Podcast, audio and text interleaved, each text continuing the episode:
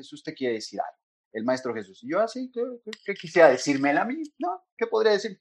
Dice que qué has hecho con la promesa que le hiciste. Porque a los ocho años, y eso lo recuerdo perfecto, a los ocho años de edad estaba yo en mi cuarto y le dije, yo sé que fue muy pegado a la época donde, donde vi lo, lo del futuro. Dije, yo sé que vengo a servir, no sé cómo hacerlo, no lo recuerdo. Entonces, te pido que tú me guíes a cómo tengo que servir, ¿no? Y yo te prometo que en esta vida, mira, voy a servir. Fue de las cosas que yo sabía que venía a hacer.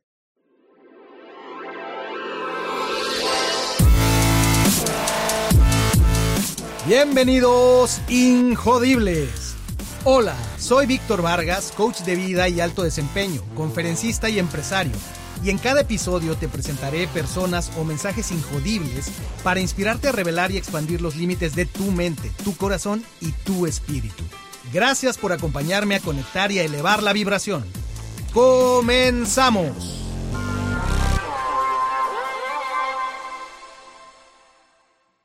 Bienvenido, Injodible.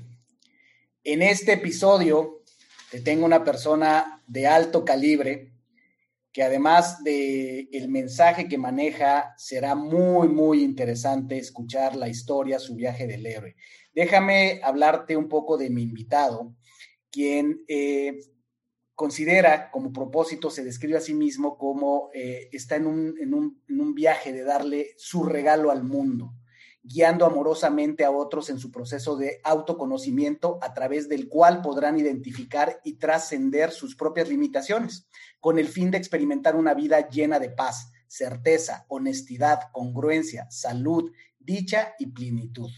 Su mensaje es un mensaje de amor, de perdón, de unión, de compasión, de claridad y de gratitud hacia uno mismo y hacia los demás. Pues lo que le doy a otros, dice él, es lo que me doy a mí mismo. Mira nada más eh, qué, descripción en la, biografía. Lo interesante, me parece a mí, es que además mi invitado tiene una formación bastante eh, ecléctica, igual que yo, viene de un mundo muy interesante que es el mundo de la ingeniería, el mundo de los sistemas, el mundo de las computadoras. Él tiene una licenciatura en sistemas de computación por el TEC, ha sido entrenado en, consultoría de análisis de datos, minería de datos, business intelligence, o sea, el hombre se metió duro y profundo a estos temas de, la informática. Y vaya, tiene una serie de certificaciones. Evidentemente fue una vida, una parte muy interesante de su vida que ya él nos platicará.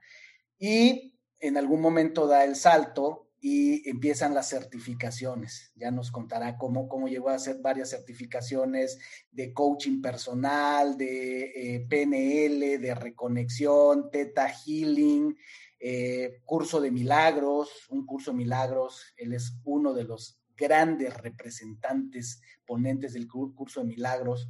Y además, pues, eh, tiene una larga trayectoria ya como coach espiritual, en lo cual se ha formado. Hay formaciones, hay, hay, una, hay un camino, hay una preparación para ser coach espiritual. No es nada más que se nos ocurre un título eh, rimbombante y ya nos platicará. Mi invitado es ni más ni menos que Alfonso Guerrero. Hola Alfonso, bienvenido. ¡Hey! Aquí entran los aplausos. ¡Hey! Hola chicos, ¿cómo están? ¿Cómo andas, estimado? Muy bien, Alfonso, pues muy contento, muy contento de tenerte en Injodible, eh, este espacio donde efectivamente eh, lo que está en el centro es la magnificencia del espíritu humano. ¿Qué, más trascendente que el espíritu humano? Y nada que le dé más tributo, más sustento al espíritu humano que nuestra historia, nuestro viaje del héroe. Y es así que en, en la colección y en todo esto que nuestra audiencia aprecia, estas historias, pues eh, tu historia tiene un lugar especial aquí. Así es que eh, aquí te tenemos, Alfonso, y en la, en la, manera en la que comenzamos este viaje es con esa frase mágica de, érase una vez un pequeño Alfonso. ¿Dónde empieza esa historia? Pequeño Alfonso que quería comerse al mundo de, de miles de maneras tradicionales, digo yo, ¿no? Como la sociedad nos ha enseñado o como en la escuela, la familia nos ha dicho, ¿no? El naces, creces, estudias, sigues estudiando, sigues estudiando, te endeudas, sigues trabajando, sigues estudiando, te casas, a veces tienes hijos, a veces no, y sigues estudiando, trabajando, trabajando, trabajando y te mueres, ¿no? Entonces un poco era ese camino eh, que ahorita lo hice, lo, lo, conté de esa manera, pero en realidad el camino que yo tuve a mí me gustó bastante, ¿no? Como lo estabas ahora platicando, recordaba yo la época eh, justamente como consultor de Business Intelligence, de BI, a mí me encantaba, o sea, yo no trabajaba ocho horas al día, chicos, cuando trabajaba en, en BI, como a mí me pagaban por hora como consultor, y después de las ocho horas, a partir de la novena hora, me pagaban 50% más. Entonces yo trabajaba como 14 horas, 15 horas al día, mientras la facturara y estuviera bien hecho el trabajo, la pagaban, ¿no? Entonces, eh, fue, fue, fue, un camino, a mí me gustó mucho la, la oportunidad que, que, se presentó, porque yo cuando salí de la carrera había un promedio, ¿no? De cuánto ganaba una persona, y resulta que yo ganaba casi el doble de ese promedio. Esto no va a presumir, sino es como eh, las oportunidades llegan, pero están ahí y uno tiene que tomarlas y uno tiene que hacer lo suyo, ¿sabes? Sí, yo ganaba el doble porque también le chingaba, o sea, trabajaba más y sacaba bonos, bonos de productividad y, cualquier cantidad de cosas, ¿no? pero era lo que yo, en lo que yo estaba metido. Mi energía estaba totalmente puesta en trabajar, producir, me quería independizar, quería comprarme yo mi coche, quería, sí, quería salir de casa, eh, no, no por huir, ¿sabes? Sino, hey, salgo porque ya, ya es momento de volar, ya es momento de que puedo hacerlo solo y no, no requiero, ¿no? Eso sucedió a los 26 años, creo, y ahora que lo veo, digo, puta, grandecito, güey, tampoco tan joven pero si lo vemos con eh, algunas generaciones que siguen ahí a los 40, ¿no? Robándole los huevos a la mamá del, del refrigerador, pues entonces, creo que estuvo, estuvo de promedio general bien, ¿no? Eh, sí, a mí la, parte de, la tecnología siempre me ha llamado, el estar metido en eso, y, hablabas también de qué fue lo que pasó, ¿no? Para darme, para dar ese giro, Fíjate que les voy a contar algo que pocas veces lo, he dicho. Yo cuando tenía por ahí de 10 años, yo siempre estuve muy conectado con la parte como espiritual, sin ser, eh, sin ser como muy, ¿cómo decirlo? Siendo escéptico, mejor dicho. Estaba conectado a la parte espiritual, pero siendo muy escéptico por diferentes cosas que sucedieron en mi vida, en la adolescencia y así la gente que hablaba de, de, yo hablo con ángeles, yo no sé qué, este, conecto con esto, ya sabes, la bola de cristal, Madame Sassou, todas esas cosas. Yo decía, nah, yo creo que esto es timo, esto, esto no, no es verdad, ¿no? A pesar de yo sentir esa conexión, yo era como muy reacio a conectar con alguien que hablara de eso. Y, fue muy curioso porque como a los 10 años, yo tuve una visión de lo que iba a ser mi vida pero fue una visión brutal y la vi en términos de estudio. Fíjense esto, solo en términos de estudio. Y la vi en términos de estudio aprox hasta los 32 y yo tenía 10 años. Entonces yo sabía que iba a estudiar, que me iba a cambiar, por ejemplo, de preparatoria, que iba a estudiar, y la preparatoria no veía el nombre, solo sabía que salía de donde yo estaba, eh, sabía qué carrera iba a estudiar, y esa carrera, cuando yo lo vi, todavía no existía en el TEC. Lo de sistemas de computación administrativa no existía, que es un merge entre ingeniería eh, de sistemas y eh, administración de empresas. Pues hay una unión que hicieron, ahora ya se llama distinta. Entonces, yo vi eso, después vi que cuando terminaba al tanto tiempo hacía una especialización y luego al tanto tiempo hacía una maestría. Y dije, ah, está bueno el plan, ¿no? Yo, yo a los 10 años no pensé que fue una visión del futuro, sino pensé que me lo había imaginado. Pero para mi sorpresa todo empezó a suceder, tal cual. Y entonces, desde la secundaria aparece esta carrera y yo dije, ¡Oh! es la carrera que yo vi, tal cual. Y todavía dije, no, a ver, vamos a ver si me meto esto o arquitectura, que también me, me encanta la arquitectura. Al final es lo que es, ¿no? Uno, uno, uno se va a donde es. Eh, y fue muy curioso, en esa visión incluso vi cuándo iba a ser papá, ¿no? O sea, fue todo estudio y cuándo iba a ser papá. Y ahí se acabó la visión. No veía a la mujer ni nada, solo en este momento va a ser papá. Ok, qué interesante. Entonces, la vida me fue llevando o poniendo en esos lugares que tal cual yo los había visto y dije, ah, caray. Y eso no quitaba que yo siguiera siendo escéptico. ¿eh? Yo era, o sea, pues se ríen, coach espiritual escéptico y sigo siendo muy escéptico. Porque creo que hay, como tú decías, es que se estudia, se forma uno para ser coach espiritual. Sí, y sin embargo creo que hay mucha gente que dice, ah, yo soy coach espiritual porque trabajo la emoción, porque me dedico a, no sé, porque leo libros, ¿no? De, que hablan de, ángeles y soy coach espiritual, o qué sé yo, pues. Y, no necesariamente es por una preparación profunda de conectar con la esencia, de conectar con el espíritu, de, convertirte en un canal para poder transmitir cierta información. Eh, más adelante les contaré por qué el título coach espiritual. ¿no? Entonces, bueno, así fueron los inicios de Alfonso en el mundo justamente normal, digo yo, el que la gente ve normal, ¿no? Como él debe ser de esta manera el crecimiento.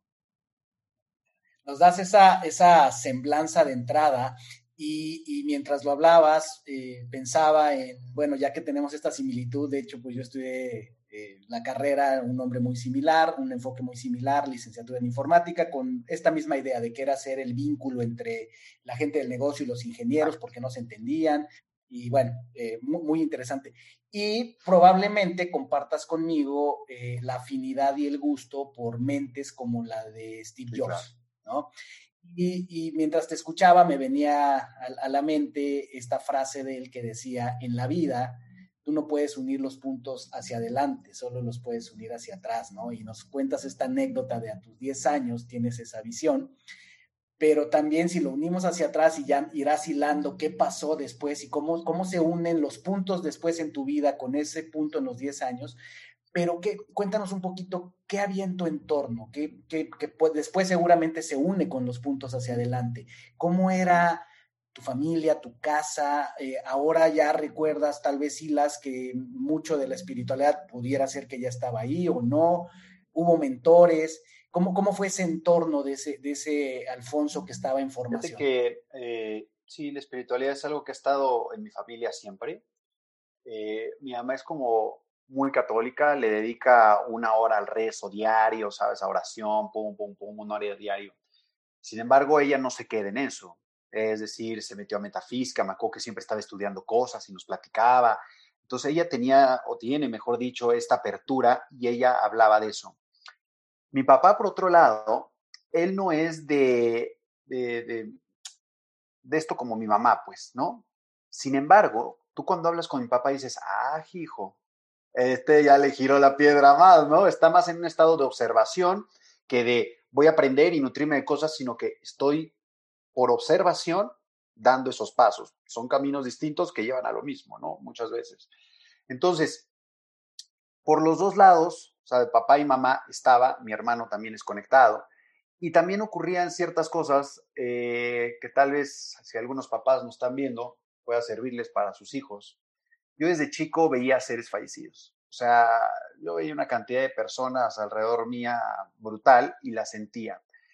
Más o menos como a los siete, yo creo, siete años, ocho años, me acuerdo que estaba yo en casa de mi abuela, había una eh, reunión, estaban todos los tíos, y yo entro a la, me acuerdo hasta le decían pieza, al cuarto de mi abuela, le decían la pieza de la abuela, a la pieza de la abuela, y yo decía, pues, ¿qué pieza van a tocar o qué? ¿No? Entonces, bueno, la pieza de la abuela, y yo veo una niña con una pelota, pero yo no la reconocía a la niña, y ¿quién será esa niña? ¿No? Está guapilla, pero pues, como cinco años, ¿no? Y yo como seis, siete. Entonces salgo y les digo, oigan, ¿quién es la niña que está allá? Yo pensé que una prima nueva, porque ahí siempre había primos nuevos, es una familia muy grande. Y se voltea un tío y le dice a mi mamá, ¡Eh! ya vio a la niña, pero con una cara, ¡Eh! ya vio a la niña, otro de los que ve.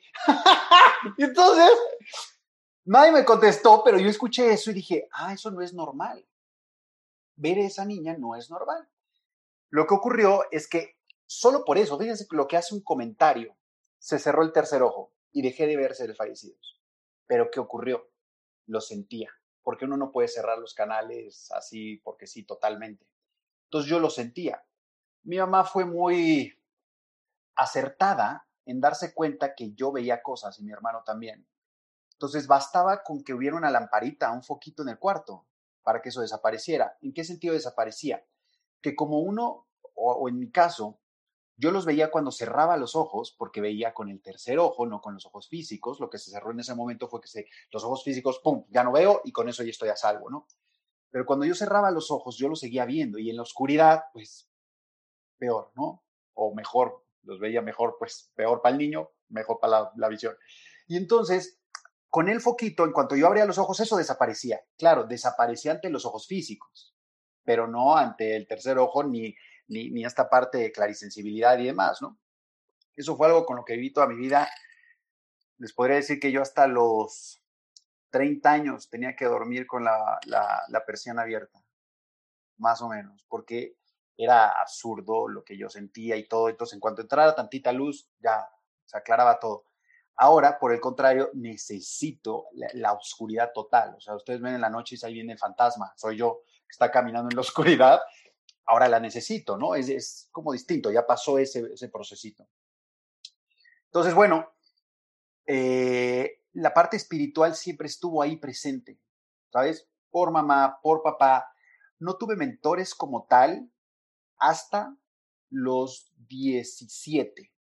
A los 17 conocí a un muy buen amigo mío, que él es medio. Eh, y él me enseñó muchas cosas, ¿no? Teníamos como una serie de encuentros en los que hacíamos regresiones, en los que me guiaba a ciertas cosas, a conectar conmigo, a recoger mi energía, a expandirme, o sea, y, y él es, es, es, un cuate, es como un hermano mío, yo creo que en otra vida fuimos hermanos, no lo hemos visto, pero hemos tenido varias vidas de encuentro, pero tiene casi mi edad, o sea, me lleva un año, entonces es como camaradería, ¿no? Como de hermanos. Eh, con él, yo creo que él fue, él fue mi mentor sin saberlo, de hecho nunca se lo he dicho, qué bueno que, me haces pensar esto para decirle, eh, porque fue el que me, me, llevó, si bien mi mamá y mi papá aportaron lo suyo, él fue el que me metió como más fuerte, ¿no? Eso no quitó que siguiera siendo yo escéptico. o sea, el escepticismo ahí está presente, sí, que sí, que sí. Eso fue a los 17 y más o menos como a los 28 años conocí a una persona, a una mujer en, un, en una sesión grupal con ángeles, eh, a la cual yo no iba a ir por mi escepticismo, ¿no? En una sesión a la que iban a ir mis papás, mi papá, yo estaba de visita en casa de mi mamá, de mis papás, y le hablé a mi papá, a mi mamá, y dice, oye, no voy a poder llegar, estoy en una junta, voy a llegar tarde, ¿no? Entonces, lánzate tú. Entonces, mi mamá me voltea a ver y dice, oye, fíjate que tengo una sesión con ángeles, ya con la, la cara de derrota, de, de, no, me va, me va a mandar, pero lejitos. Y yo, ajá, no quiero ir. ni, ni sigas, no quiero ir, ya lo sabes, ya lo sabes. Dice, mira, es en casa de tal, unos conocidos nuestros de toda la vida, amigos de mi papá de la prepa, si no te parece el asunto, te paras y te vas con ellos a platicar, o sea, no pasa nada, pero acompáñame, ¿no? Entonces me la pintó bien, me la pintó bien, me puso un escenario escape fácil. Entonces dije, bueno, vamos a ver qué, qué es esto, si no, pues chao, ¿no? La cosa es que esta persona, se supone que eran 10 personas que íbamos a estar ahí y que no nos conocíamos, éramos desconocidos, yo solo conocía a mi mamá. Busca a Ponchito el popular, que no era popular, pero pero ubicaba a toda gente, siete personas de la sesión yo las conocía y me conocían, ¿no? De la escuela, de este lado, de este otro, y dije, pues esto de privado no tiene nada, ¿qué chingados estamos haciendo aquí? ¿Cómo? ¿Qué hubo? ¿Qué hacen todos aquí? ¿Qué onda? ¿Quién trajo el pomo? ¿No? Va a haber fiesta y hay puras mujeres, ¿no? Y yo, y dije, puta, esto ya se armó, aquí ya se armó, bueno. Entonces, eh, y había una de las que me gustaba, la prepa, ¿no? Y dije, hijo, esto va a ser un quemón, pero grande, grande. Bueno, la cosa es que para no hacer el cuento largo, esta persona empieza a entregar mensajes a cada uno. Yo fui el último o el penúltimo, eso no lo recuerdo muy bien, al que le, le dio un mensaje. Dijo, oye, Jesús te quiere decir algo. Y yo, ¿qué Jesús? ¿No? Con mi cara de pócar, escepticismo, que no sepa que ya sé qué Jesús, pero no le voy a decir, ¿no? Yo, ¿qué Jesús? El Maestro Jesús. Y yo, así, ¿qué, qué, qué quisiera decírmela a mí? ¿No? ¿Qué podría decir? Y me, y me dice, dice que qué has hecho con la promesa que le hiciste. Mira, ahí yo casi vomito, o sea, casi vomito, porque a los ocho años, y eso lo recuerdo perfecto, a los ocho años de edad estaba yo en mi cuarto y le dije, yo sé que fue muy pegado a la época donde, donde vi lo, lo del futuro. Dije, yo sé que vengo a servir, no sé cómo hacerlo, no lo recuerdo, entonces te pido que tú me guíes a cómo tengo que servir, ¿no? Y yo te prometo que en esta vida, mira, voy a servir fue de las cosas que yo sabía que venía a hacer a los ocho años. Eso sucedió, y eso que decías hace rato de unir los puntos hacia atrás, hace como un año me di cuenta que esa sesión fue cuando yo tenía 28 años. Es decir, se esperó Jesucito 20 años, 20 años de paciencia viendo cómo el mondrigo de Alfonso hacía de subir un cacahuate y la promesa, brother, bueno, le voy a dar otro año, bueno, 10, bueno, 20 ya. A ver, ¿qué pasó?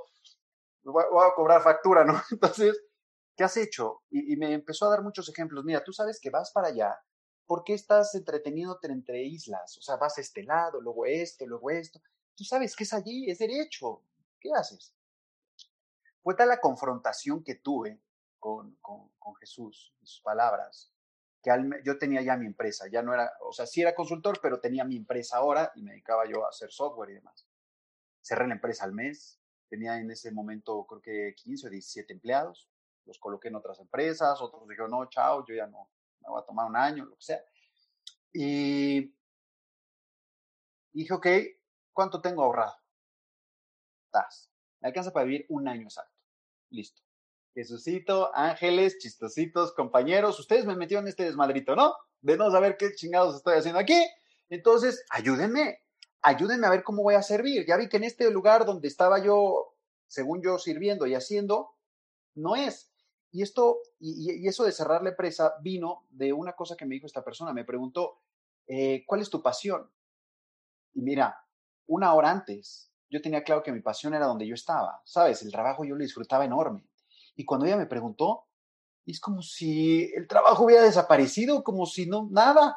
Y yo, ¡ah! ¡Ya no siento nada! ¿Qué le hiciste, bruja? ¿Qué le hiciste? ¿Me lo borraste? ¿No? Entonces, bueno, la cosa que fue tal la confrontación que por eso cerré la empresa. Y me dediqué un año a buscar de qué iba a servir, ¿no? Entonces, yo, yo hice una petición muy clara. Le dije, ayúdenme a encontrar un lugar donde voy a servir, donde voy a cumplir mi misión, donde también sea mi pasión y también de lo que voy a vivir. Porque yo, yo creía fervientemente que podía unir todo eso en un solo lugar. ¿Sabes? O sea, es más, no había duda, ¿no? Ahora muchos hablan de que no, no lo puedes juntar, no, que no sé qué, que una cosa es lo que te da dinero y otra tu pasión y otra tu misión. Y no mames, yo soy la prueba evidente de que sí se puede, ¿no? O sea, depende del sistema de creencias que cada uno tenga. Yo en ese momento no había otra elección, era como, no había otro escenario. Para mí era todo va junto. No pensaba yo en opciones, era todo junto, listo. Entonces vamos a buscar un escenario donde todo esté junto. Y me acuerdo que en esa búsqueda, no es que yo saliera a la calle a buscar, ¿no? Me quedaba, me quedaba en, la, en la sala de mi, de mi apartamento, viendo la tele apagada, esa caja gigante, negra, apagada, colgada ahí. Y la veía y me preguntaba, ¿cuál es mi pasión? Horas, días, días observando eso. La tele apagada y yo ahí, la barba creciendo, ¿no? O sea, yo parecía vagabundo. Y ya muy curioso porque mi mamá me hablaba una o dos veces a la semana y decía, oye, vente a comer a la casa.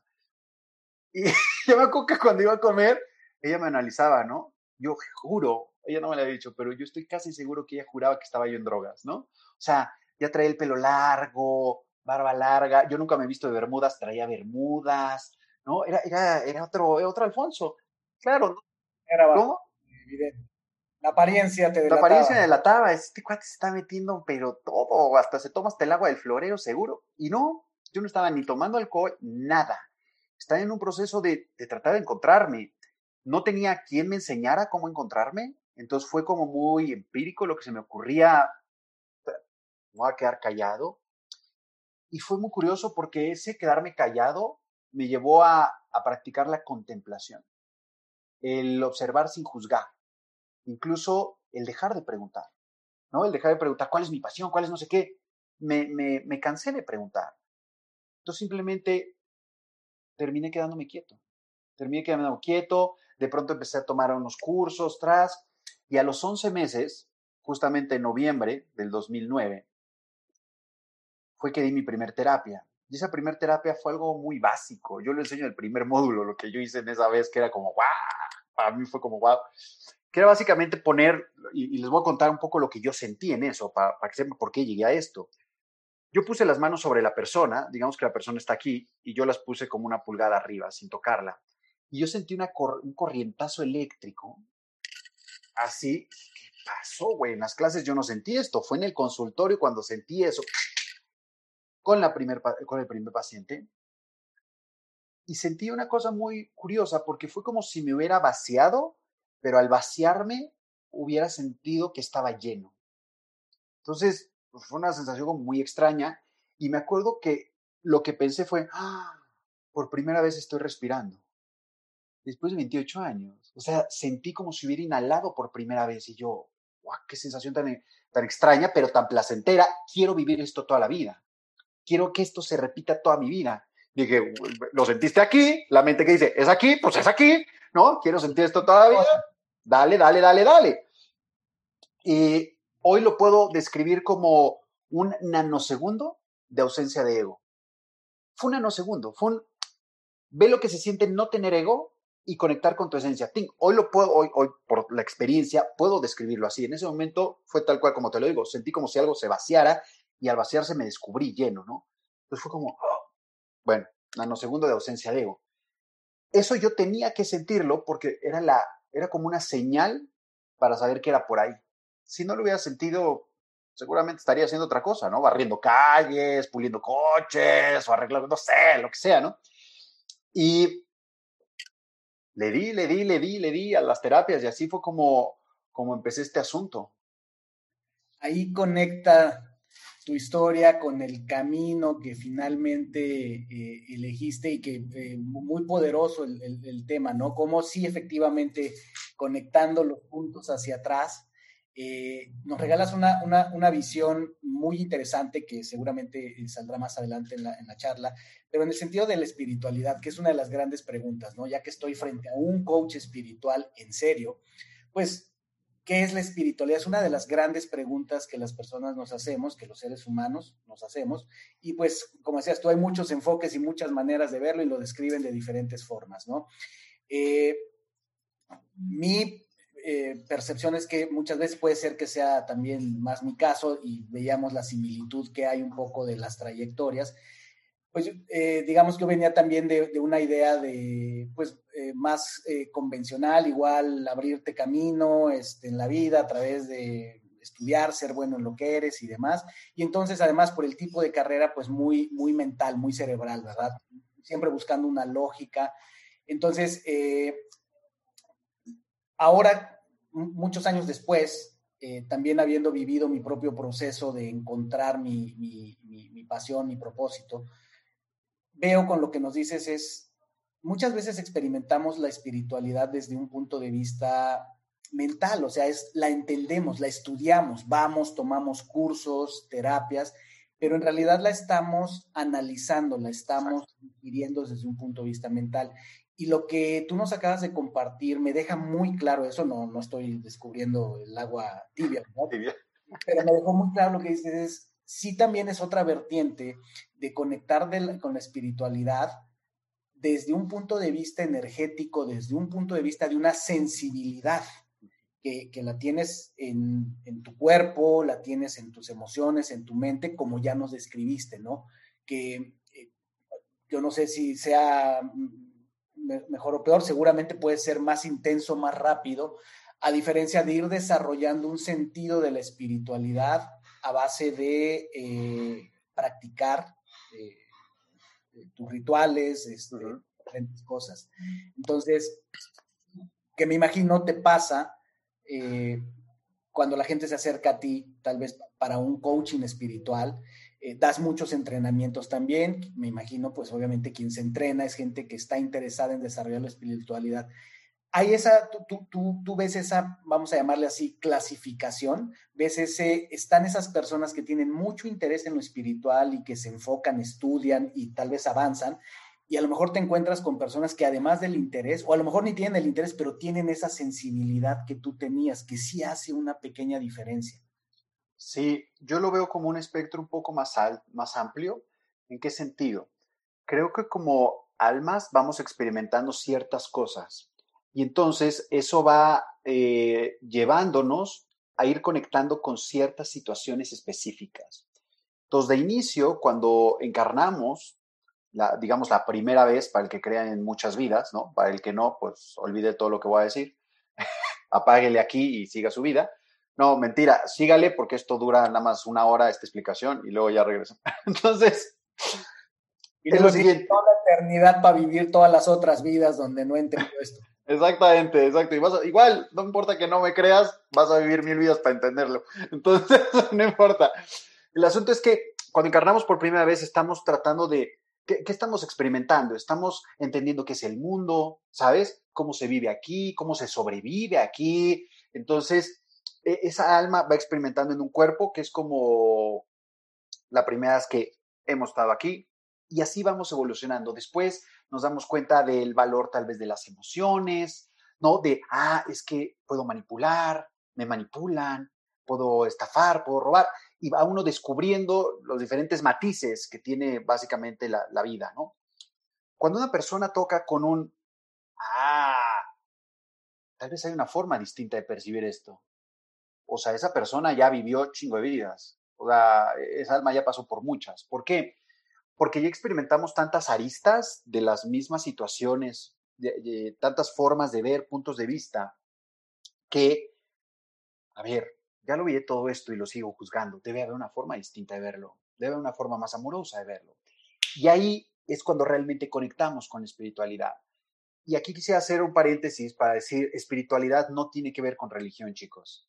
Y religión no necesariamente tiene que ver con espiritualidad. Pudiera estar unida, pero no necesariamente.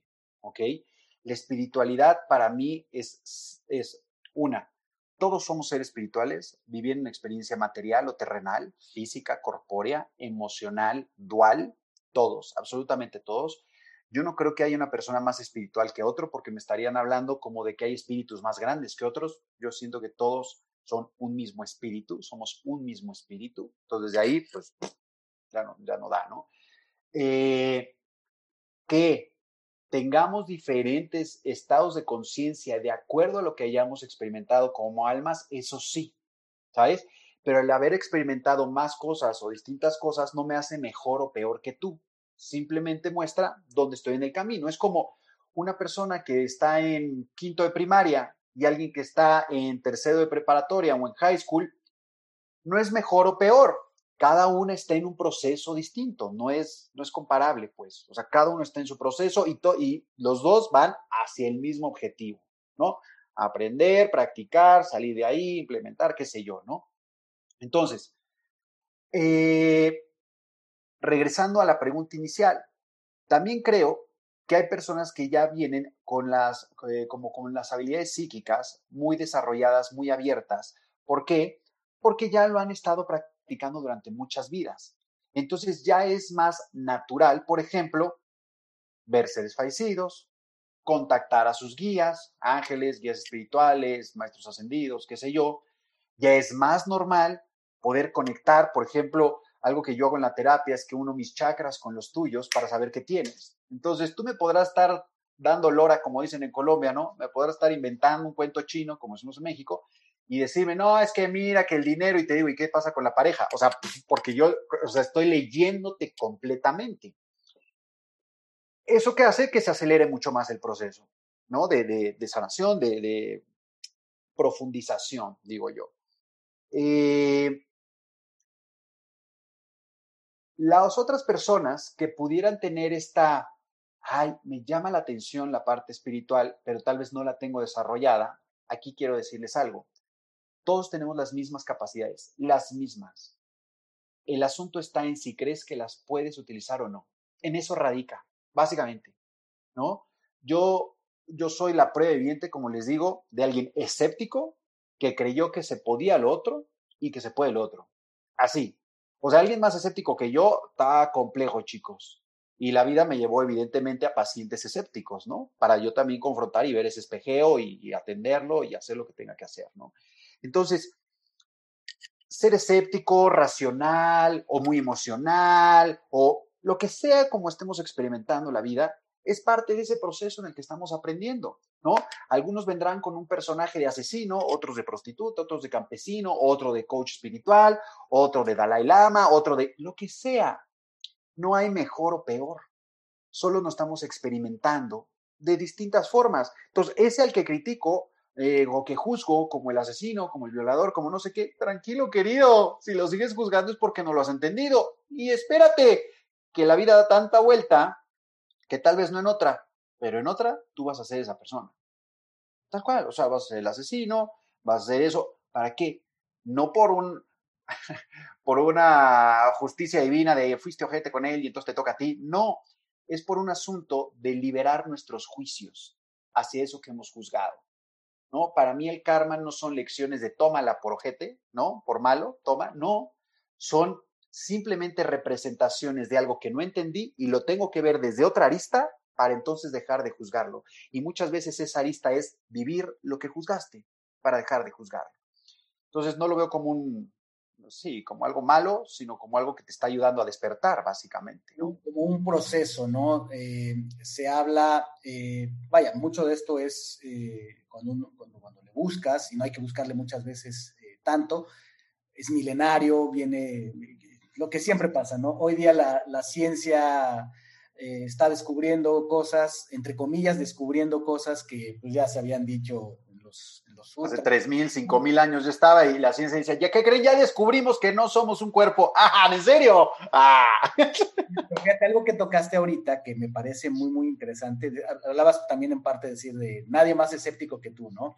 Entonces, eh, pues eh, ahí nos hermanamos en el sentido de yo me considero igual también un escéptico convertido. Eh, creo que más bien yo me pongo a pensar, me, vinieron muchos flashbacks, ¿no? Cuando mencionabas también lo de tu familia, porque igual yo recuerdo que mi mamá, mi hermana, cuando me decían, no es que vamos a ir con no sé quién porque nos va a decir, y, ah, y entonces yo para esta experiencia que recuerdo, pues yo ya estaba más metido en el, en el mundo del trabajo y demás, y entonces, pues yo era el escéptico y el de, no, no, no vayan esas cosas, que las engañen, que no sé qué. Pero fíjate que me, me doy cuenta que más, más que no creer, creo, que no, no es que yo sea no creyente, a mí me daba miedo. Mm. Me daba miedo, por ejemplo, que mi familia se perdiera. Ese era mi miedo, de, no, las van a engañar, las van a envolver y luego, y, y esto se va a volver un zoológico.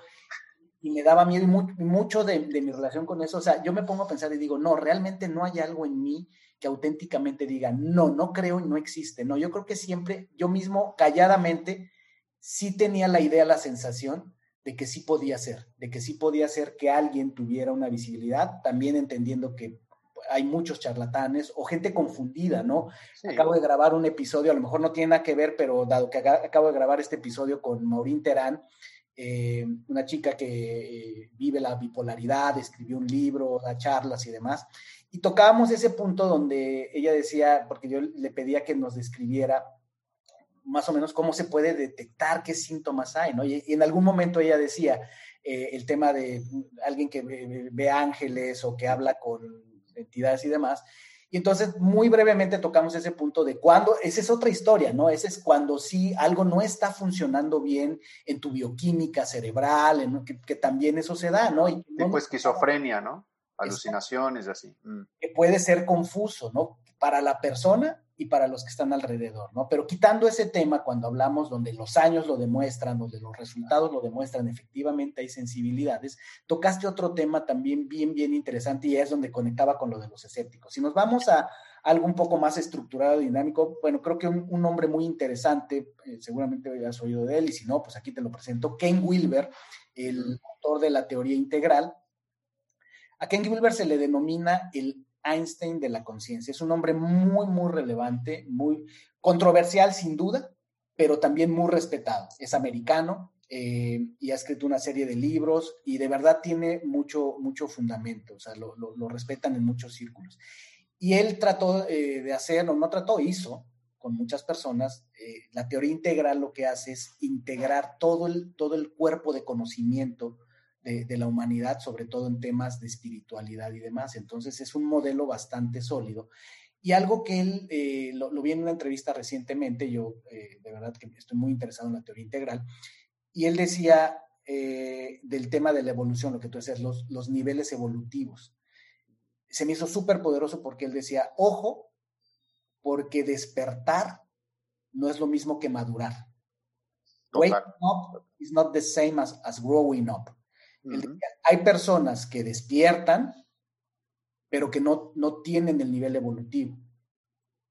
Hay personas que no han despertado su nivel de conciencia, pero ya traen un nivel evolutivo. Y él decía que este concepto de los niveles es relativamente reciente. Dice, no hay, eh, no, no, no, no hay registro en las religiones, en las filosofías de ese concepto Dice, es bien interesante. Casi ninguna, o sea, dice, hasta donde yo he investigado, ninguna religión por sí misma tiene incorporado el concepto de grados evolutivos. brutal. Y sí, hasta donde yo también ya me puse a observar, es cierto. O sea, eh, que, lo que lo que mencionas tú es este viaje espiritual eh, en este mundo material, pues eh, desde el ángulo donde lo veas, se dice tiene el propósito de ser como una especie de escuela, de en las múltiples visitas vamos adquiriendo nuevo conocimiento, nuevas habilidades y vamos creciendo, ¿no? Entonces me gustó mucho eh, que tocaste este tema de, sí, hay un espectro, hay un espectro y, en este crecimiento. ¿Tú cómo la ves? Sí, fíjate que un concepto muy parecido, con otras palabras, es eh, justo que mencioné de edades del alma pudieras investigar de eso y te va a hablar de algo, creo que vas a encontrar las similitudes ahí, ¿no? Eh, sobre, sí, las edades del alma. Yo solo hablaré como la primerita, digamos, cuando estás así en la pendeja, básicamente, ¿no? Viendo de qué se trata este asunto y no tienes idea, ¿no? Hasta, hasta llegar a la edad del alma en la que ya tienes justamente este, esta experiencia, esta madurez. ¿Para qué? Para despertar. Hay, hay un concepto eh, que a mí me, me genera ruido, y voy a explicar por qué, que es el despertar. ¿En qué sentido? Hay personas que utilizan el concepto de despertar para decir, ya me di cuenta de algo, ¿no? O sea, ya me di cuenta, por ejemplo, que esto es un sueño, ya me di cuenta que soy algo más que un cuerpo, ya me di cuenta que yo soy el creador de mi realidad, ya me di cuenta de algo. Para mí despertar es algo eh, como más intenso o no tan fácil como darse cuenta de algo. ¿En qué sentido? Despertar para mí es cuando sales del sueño del ego, del sueño de estar reencarnando, del moksha que se llama, ¿no? Este, en sánscrito, este proceso de eh, morir y renacer, morir y renacer, morir y renacer. Entonces, eh, el momento que se termina ese ciclo y regreso a la unicidad, y al ser unicidad ya no tengo conciencia de ser algo separado, mi percepción de algo separado, es porque ya desperté, ya no estoy en el sueño. Ese es el concepto que yo tengo, ¿no? Entonces a mí por eso me genera ruido cuando las personas dicen, es que yo ya desperté. No mames, ¿cómo lo hiciste, güey? Para despertar y seguir aquí. No mames. Dime, por favor, que yo, lo, que yo llevo buscándolo toda la vida, ¿no? Entonces, este, ya como me explicas, dije, ah, güey, despertaste porque te diste cuenta que tu esposo te era infiel. Ah, ok, güey. ¿No? Así como, ok, cada quien despierta como quiere despertar, ¿no? Almohadazos o a cachetadas, como cada quien quiera. Entonces, este... Es semántica, sin duda, el, el, concepto que entendamos, o sea, muchas veces, como, como bien dices, usamos el concepto de despertar al hecho de ya me percaté, ya me di cuenta o ya tuve los cojones de reconocer algo en mi vida, ¿no? De aceptar algo. Dirías con esto, porque he escuchado, eh, he escuchado muchas definiciones de actualidad, ¿no? Eh, y una de las que he escuchado varias veces es que la espiritualidad es diluir al ego. Muy buena, me gusta. Para mí la espiritualidad tiene que ver con conectar con tu esencia. Para conectar con tu esencia tienes que dejar de prestarle atención al ego. O sea que va, por, va de la mano, va de la mano. Yo lo diría con, sí, conectar con tu esencia. Cuando conectas contigo, o sea, estás viviendo a tope tu espiritualidad, cuando eres consciente, a ver, tengo la opción de elegir entre el sistema de pensamiento del ego, como dice el curso de milagros, o el sistema de pensamiento que está asociado a tu esencia, que le llama mente recta, ah, ok. Entonces allí está el libre albedrío en realidad, en qué elijo, elijo lo uno o elijo lo otro. Y nosotros nos hemos enredado con que el libre albedrío es hacer lo que queramos aquí, ¿no? En la ilusión. No, brother, ese es el libre albedrío del ego, el que el ego te ha dicho. Pero el libre albedrío en realidad radica justamente eso, elijo al ego o no elijo al ego, ¿no? Lo diluyo o lo engrandezco. ¿En dónde está mi libre albedrío? Está justo ahí. Entonces el libre albedrío, si te fijas, está en un nivel como de decisión más poderosa que simplemente si tomo un agua de tamarindo o un agua de Jamaica. No sé, ¿qué dirá mi libre albedrío? ¿No? Entonces, eso, eso es el libre albedrío del ego para entretenernos, básicamente, ¿no? Para, sí, para entretenernos. Otro de esos grandes temas que necesitamos desarrollar entendimiento. Hablábamos de el despertar, qué significa el despertar y que muchas veces estamos entendiendo otra cosa. Segundo, libre albedrío, creo que es otra de las cosas en el terreno de lo espiritual que nos tiene muy confundidos, ¿no? El, libre albedrío eh, lo planteo así, tengo aquí al coach espiritual, digo, yo sé que me estoy poniendo... No, no, no, dale, no, somos iguales, brother, dale. Quiero, aprovechar, ¿no? O sea, para, para, para lo dice más. Libre albedrío. Eh, sí, cuando no lo entendemos bien, pues es esto de, ah, tengo el derecho universal, divino, de hacer lo que se me dé mi regalada gana, ¿no? Y siempre me lleva a esta comparación de la educación Montessori, ¿no? Eh, no solo porque mis hijos este, eh, son Montessoris, pero esta idea sí, que es muy parecida. Yo digo, hay un paralelismo. Cuando la gente que no sabe dice, ah, sí, el Montessori, ahí donde los niños la gana. Nada más lejano a la realidad, pero fíjate, ¿qué es lo que ocurre? Cuando uno ya conoce, cuando observas, te das cuenta de que eso existe en muchos otros lugares y lugares de éxito, ¿no? Y, y el Montessori es tan poderoso porque justamente hay reglas, por así decirlo, que son tan poderosas porque son invisibles. Es el famoso eh, ambiente preparado de Montessori. Es, si tú ves lo más distintivo de, un, de una educación Montessori, es el aula, es el espacio, porque aunque sea en tu casa, sí, la gente que lo está haciendo en casa, todo está preparado, los materiales, los materiales están previamente diseñados, pensados, están acomodados, todo, y hay reglas, hay reglas. Y entonces eso hace que como todo está perfectamente preparado y definido, entonces efectivamente tú pones a los niños en ese ambiente, por eso se llaman guías y no maestros, porque no necesitan maestros, el niño aprende por sí mismo, es la filosofía Montessori.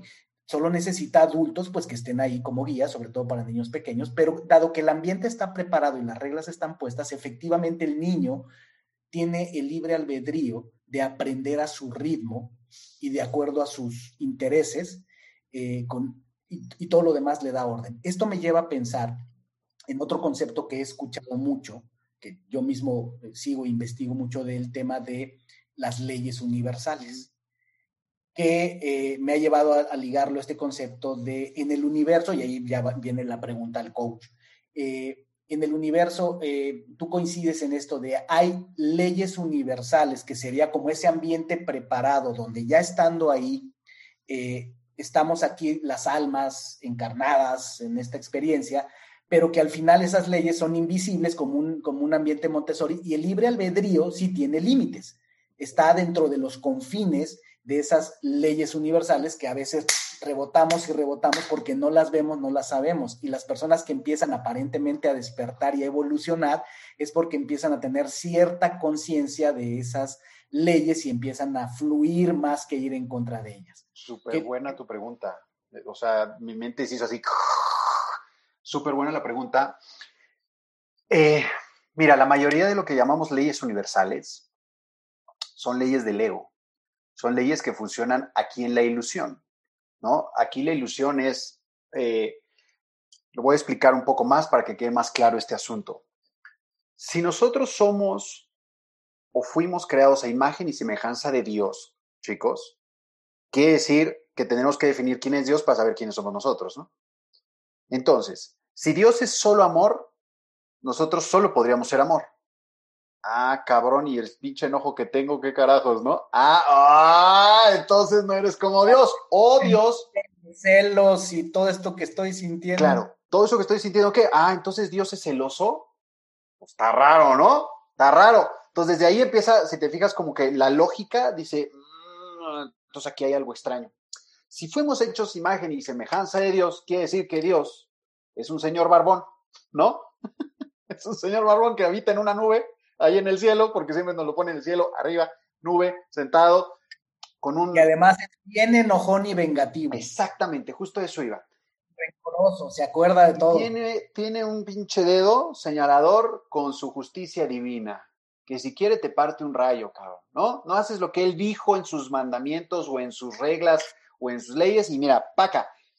Y dices, ah, cabrón, pues no que era solo amor. Sí, pero si te portas mal, güey, también se enoja. Ah, entonces no es solo amor, güey. Entonces quiere decir que es dual.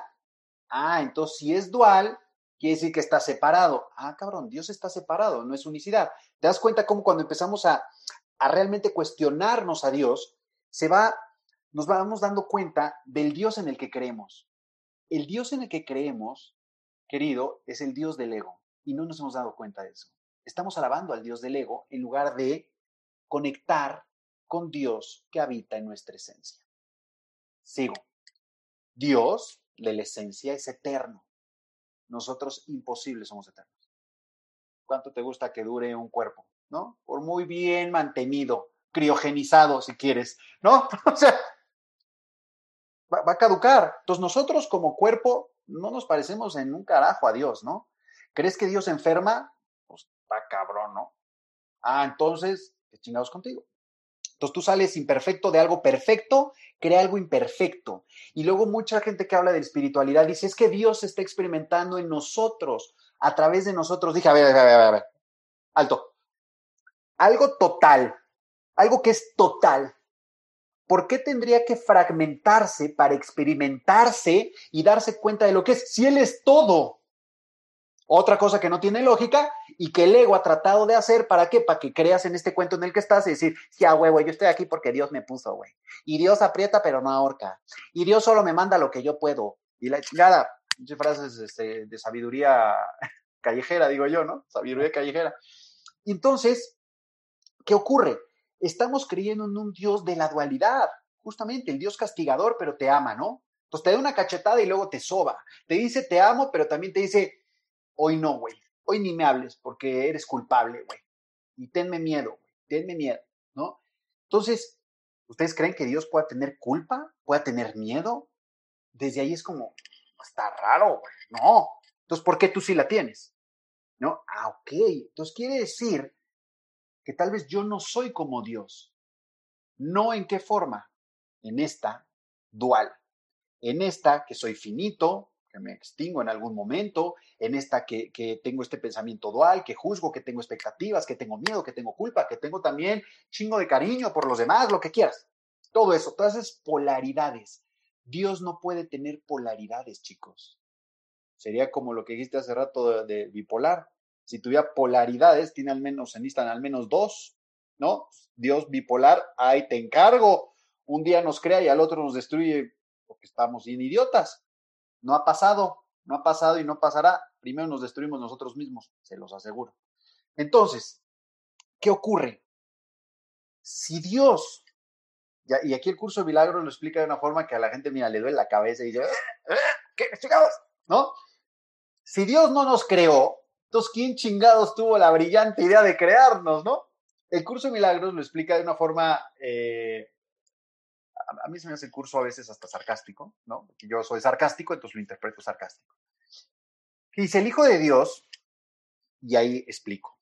Dios, para crear algo, no lo crea fuera de él, sino que se extiende.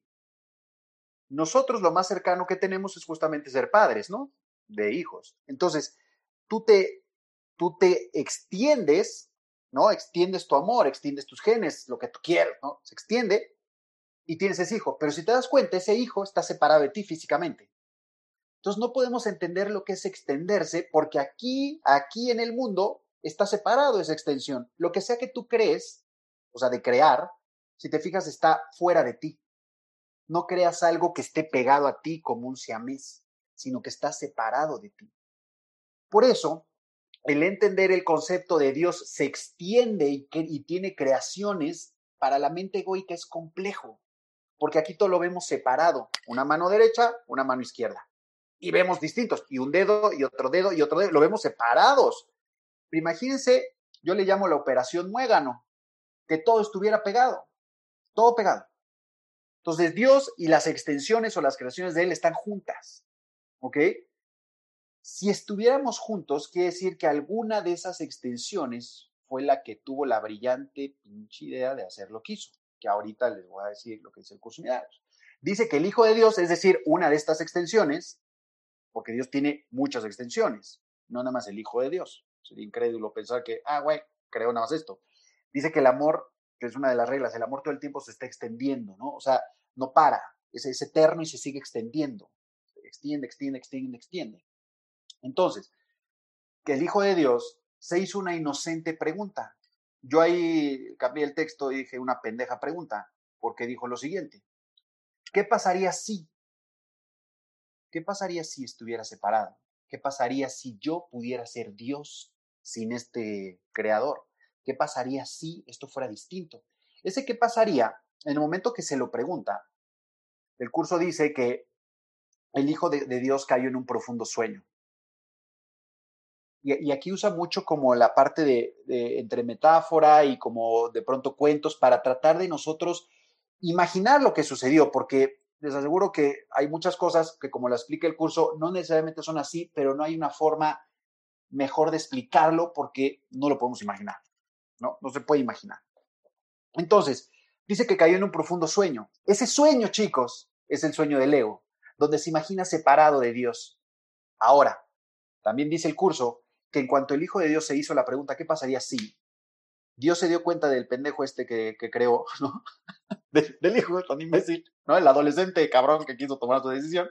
Mira, nomás cómo me salió. Este, güey, siempre una oveja negra y me tocó a mí, cabrón. No, no lo puedo mandar por, con la mamá porque no existe mamá. Entonces, bueno, entonces, dice que en ese momento creó la respuesta o el antídoto, que fue el Espíritu Santo, junto con algo que le llama el curso milagros la expiación, que es el deshacimiento del ego, el deshacimiento de la pregunta, no de la pregunta, el deshacimiento del ego, que es la consecuencia de esa pregunta.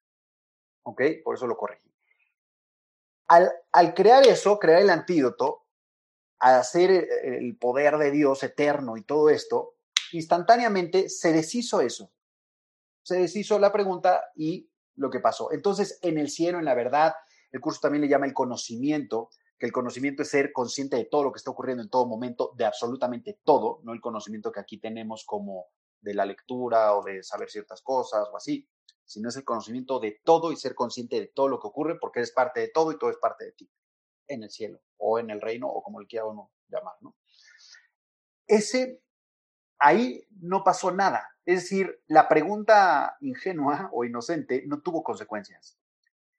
Pero imagínense el poder creador que tiene el Hijo de Dios, que es igual al de Dios, que con esa simple pregunta creó como un pixel. Ese pixel, cuando le hace zoom, es una línea de tiempo gigante. Y dentro de esa línea de tiempo hay un universo, el nuestro. Y todo lo que se descubre en todo ese universo está ahí. Yo lo veo como una burbujita, ¿no? Como una nube y está todo contenido ahí. Imagínenselo una esfera, exacto, una esfera, cerrado. Y ahí está toda esa idea, lo que crea. Y dentro de esa esfera, ahora si hacemos un, ya no vemos la esfera, ya vemos el universo. ¿Qué ocurre? Ahí sí el ego se crea y dice, ah, cabrón, estoy separado de Dios. Es decir, lo que se preguntó, ¿no? Entonces el ego al, al darse cuenta que está separado de Dios, le surgen dos pilares que mantienen vivo al ego. Una, la culpa.